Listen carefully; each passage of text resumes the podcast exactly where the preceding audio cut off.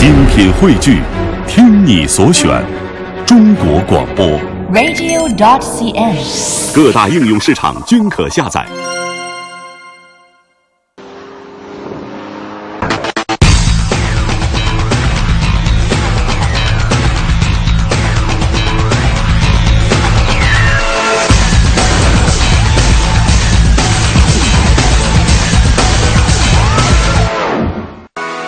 所见，我们这一次带来的是三车对比。其实，在以往我们许多次的新车试驾当中，我们拿到的媒体试驾车都是这种最高排量的顶配版本，但是真正在市场当中却鲜有消费者这样去选择车型。所以，我们今天带来了三款更接地气的入门排量中型车。它们分别是蒙迪欧 1.5T 时尚型、阿特兹2.0升尊贵版以及迈腾 1.8TSI 领先型。不过啊，先等等，迈腾的入门排量不是应该 1.4TSI 吗？怎么变成它了？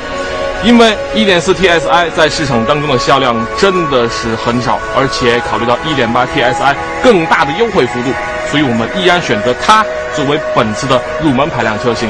其实，这种入门排量中型车在市场当中的火热程度真的是非同一般，因为他们大多数的实际成交价格已经下探到了十六七八万元。要知道，原本不少购买高配版本紧凑型车的买家，如今都纷纷转而选择他们。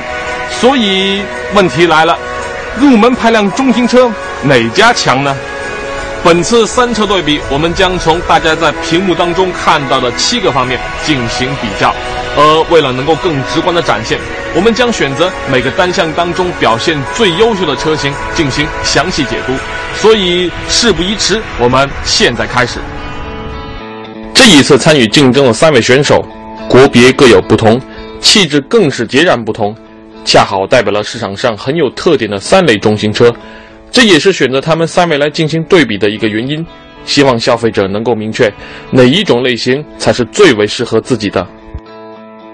迈腾毫无疑问是一副商务车的气派，严肃庄重，明显比其他两位显得更加年长。这一代蒙迪欧则是以凶悍的马丁前脸闻名于世，个性张扬，矫健魁梧。而阿特兹虽然同样个性十足，却和蒙迪欧的气势汹汹形成了截然不同的感觉，运动气息中又多了几分婀娜。虽然三台车外观各有千秋，但在尺寸方面，彼此之间却非常接近，轴距也全部超过了两千八百毫米大关。不过，因为设计语言的关系，还是一板一眼的迈腾主观上更显大一些。接下来，就让我们从第一部分，也就是驾驶质感开始。到了中级车这个级别，对驾驶质感的追求已经是天经地义的事情了。而在三车之中，最有高级感的还要数福特的蒙迪欧了。说起驾驶质感，我和我的同事们都不约而同地选择了这辆新蒙迪欧。的确，它的表现让我们很满意。从变速箱换挡的这种顺畅性，以及动力响应的直接、积极的感觉，甚至于从底盘的质感来说，蒙迪欧的确都很难让人挑剔出来。不过，我想首先说的就是它在动力方面这种很积极的表现，实际是一个假象。这是因为这一台 1.5T 发动机被调教的属于那种很激进的风格。你像现在我的巡航转速只有一千三百转，但是油门轻轻踩下去，它就立马会降档，然后飙到了接近四千转。这种属于非常积极的动力响应呢，的确营造了在日常行驶的时候给你一种动力很充沛的现象。不过它的代价就是油耗会变得很高，这一点在我们的油耗测试当中也得到了很直观的体现。好在新蒙迪欧的隔音降噪的水平的确是很不错，所以呢，这种发动机转速频繁的起伏，也就并不会让坐在车里面的你有一个很明显的感觉。其实，我个人对这种发动机采用了所谓障眼法的调教手段呢，依然持一个肯定的态度。因为我们从另外一个角度来想，假如这一台 1.5T 的发动机采用的是一种所谓很中庸的调教，其实也就意味着它不仅仅在油耗方面可能也没有很好的表现，而且也不会有很充沛、很积极的动力响应。与其两端都不到位，还不如只取一端，在动力方面做的让驾驶者有更加深刻和直观的感受。所以在这一方面的权衡利弊，我依然是赞同新蒙迪欧的这种调教方式。在底盘和悬架的表现上，蒙迪欧给人印象最深刻的就是沉稳。即便是我们以较快的速度入弯呢，它的侧倾也出现的很间接，而且整个车身是属于那种很淡定的反应。在这一方面，它的确有那么些高级车的感觉。此外呢，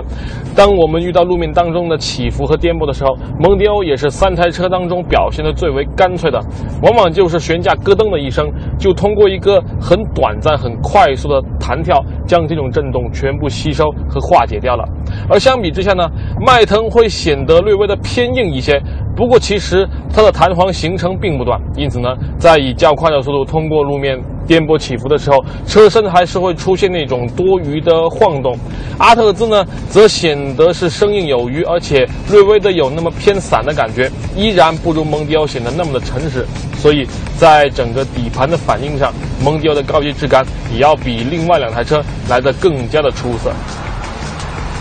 蒙迪欧的方向是属于这种偏重手的类型，好在它转动起来的感觉真的是很顺滑。此外呢，在视野方面，我想不同的人对于它的评价可能会差异很明显。像我呢，就认为，尽管它的这个腰线和前挡风玻璃的下沿很高，给人营造的这种感觉就是视线比较狭窄，但这同时也算是一种所谓的安全感和包围感。不过，也有人呢认为这样的设计的确太过影响视野，所以呢，仁者见仁。此外，还有一个很重要的地方，那就是座椅。蒙迪欧的座椅，无论是从它的这种舒适的表面，以及对于身体的支撑程度来说，同样都好于另外两台车。所以，对于驾驶者讨好的程度来看，蒙迪欧依然是表现最好的车型。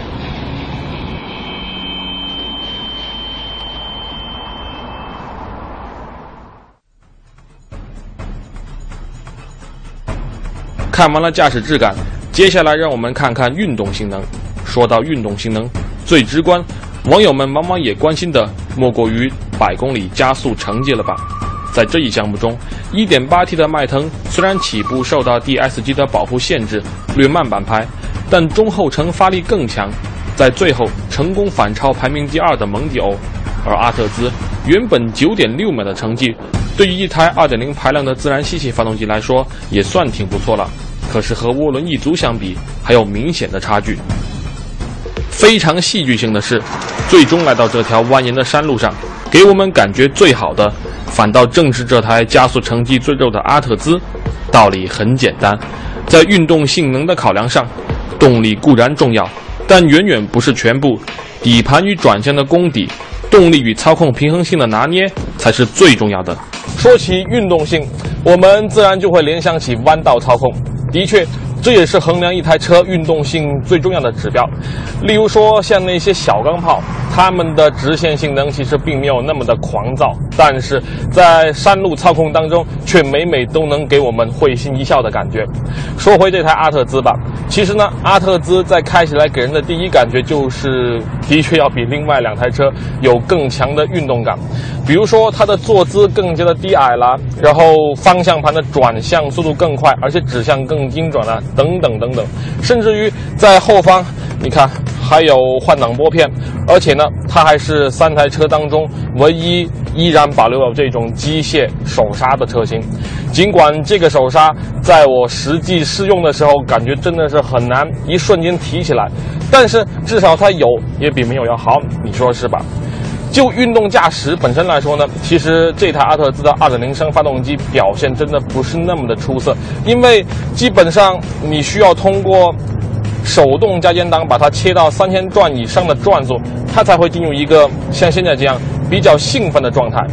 不过也别担心，即便是我们进入到 D 档状态当中，由于它的变速箱降档反应很快，所以我们也丝毫不需要担心。而这一次呢，我们也特意对三台车做了一个中途加速爆发能力的小测试，在六十公里每小时到八十公里每小时的这个区间当中呢，一脚地板油踩下去，阿特兹永远是第一个冲出去的车型，也可见它的这种变速箱的这种神经反应的速度的确是最快的。很简单一点，像我们现在呢是六档，而一脚油门踩下去，瞬间二档四千转以上的转速，所以在提速能力方面，其实它真的并不需要太过于去担心。然后我们再说一说它的底盘，毕竟这才是操控的一个根本来源。在这方面呢，阿特兹的表现的确就有着比较明显的优势了。首先呢，在弯道当中，它相比另外的两台车。对于车辆的支撑会明显的更好一些，车身的姿态也更加的稳定。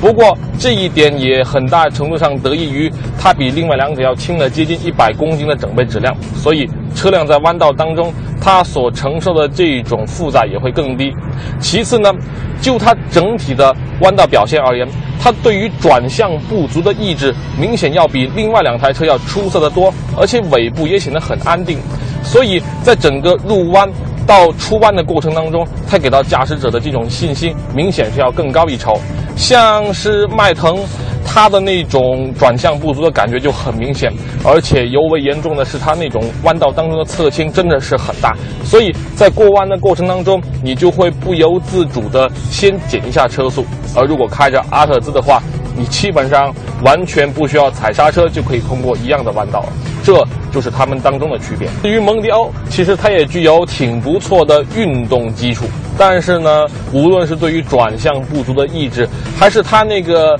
感觉略高的重心，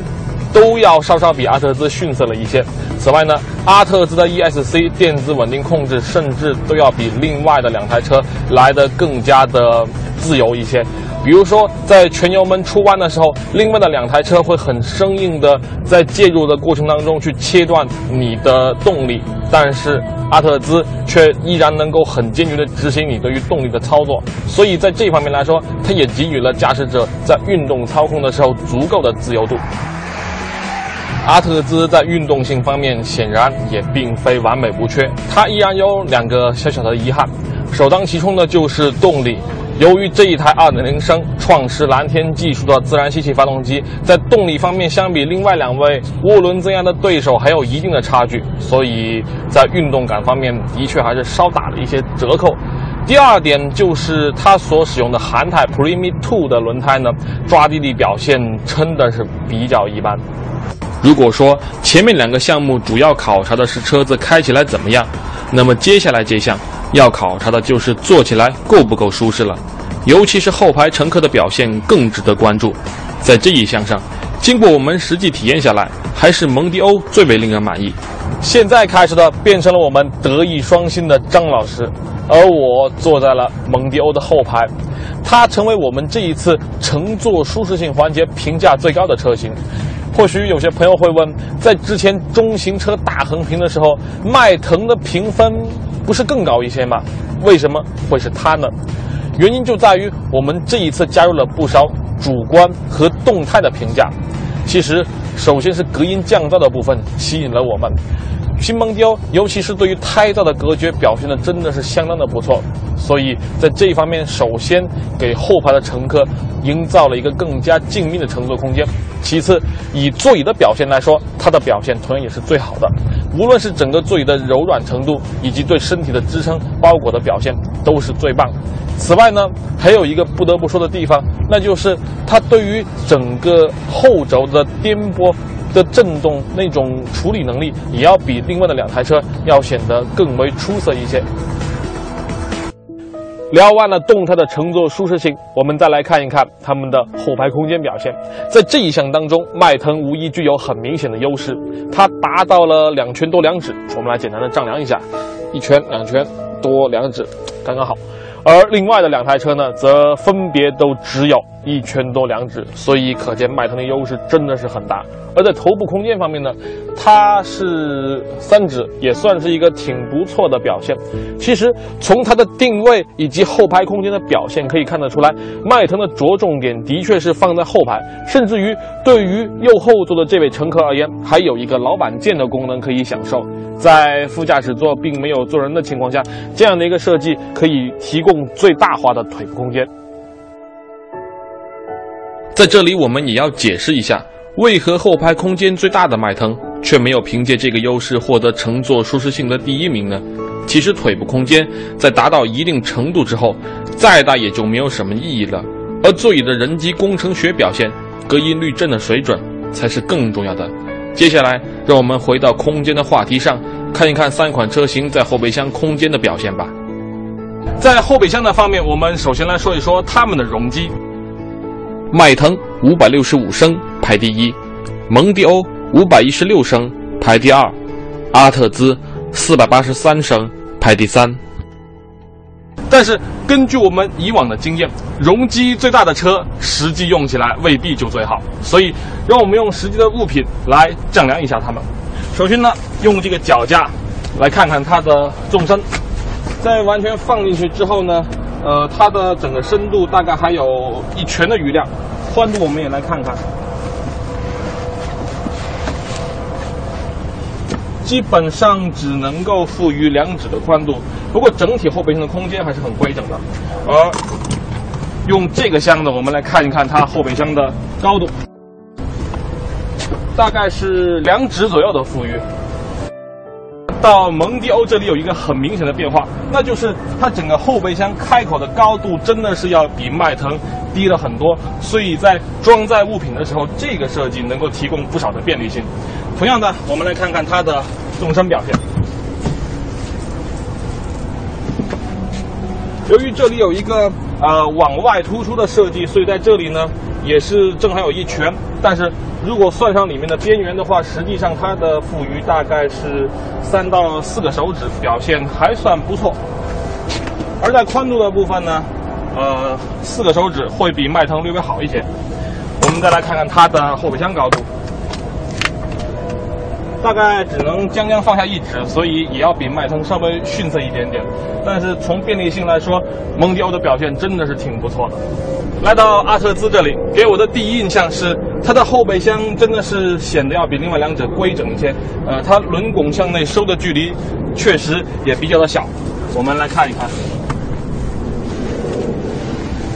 呃，首先在后备箱的纵深方面，它的富余量是最大的，有一拳多，所以长度的表现最好。宽度，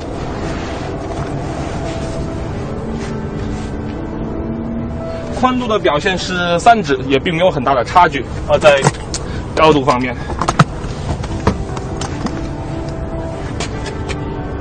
同样是一指，与蒙迪欧的差异也很小。其实，老实说，从三台车实际的对比状况来说，他们在真正用起来的时候都并没有很大的差别。其实，整体而言，它们内部箱空间都很规整。此外呢，我想补充一个地方，那就是座椅的放倒设计。三台车都有后排座椅的六四分离放倒，但是只有阿特兹能够做到放倒之后与后备箱的空间几乎全平的设计。所以在整体的设计上而言，阿特兹在扩展性方面有优势，而蒙迪欧呢，则是在装载的便利性方面有优势。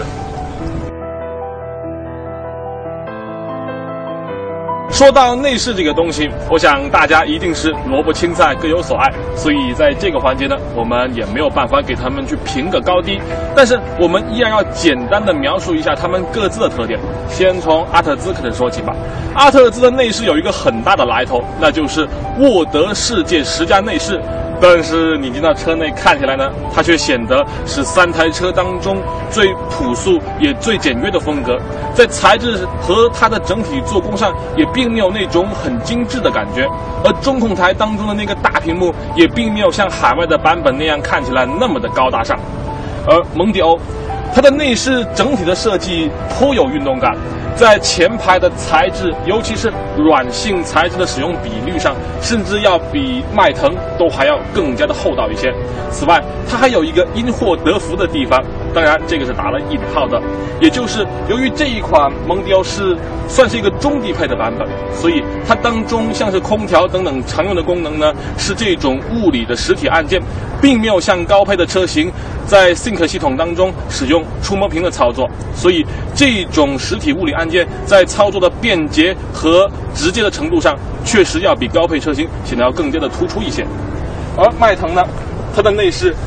一如它的外观那样，看起来非常的有商务范。我想，对于不少中型车买家来说，迈腾的内饰风格依然具有很强的吸引力。而在许多细节设计方面呢，迈腾也绝对是很用心的。例如说，像是储物格底部用的这种像是绒毛一样的材质，所以整个触感方面给人的感觉真的是挺不错的。中控台当中也使用了这种拉丝铝的啊这种饰条，所以整体给人的感觉也算是在商务当中多了一丝比较时尚的感觉。